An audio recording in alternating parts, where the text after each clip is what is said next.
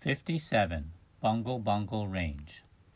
The Bungle Bungle Range is one of the most impressive geological landforms of sandstone tower karst terrains around the world. The beehive shaped landforms are made up of sandstones and rocks. These formations were deposited at the Ord Basin about 375 to 350 million years ago. Then the combined effect of wind and rainfall shaped the domes over millions of years. The Bungle Bungle Range is located at the plains of the eastern Kimberley region, Australia. The beautiful orange and dark gray coloring on the formations is because of differences in the sandstone layers.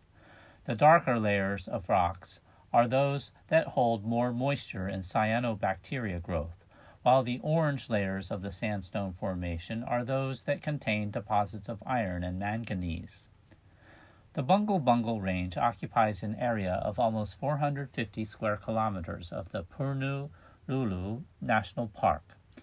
The range remained unknown until 1982 when a documentary was created about the Kimberley region, and then in 1987 the area became a national park and in 2003 declared as a World Heritage Site. The landscape of the Bungle Bungle Range is a marvelous natural phenomenon that tells the story of hundreds of millions of years of Earth. And to enjoy this natural phenomenon, you can take a scenic helicopter flight, and exploring on foot is also a good choice as the beauty of the sandstone formation changes color throughout the day.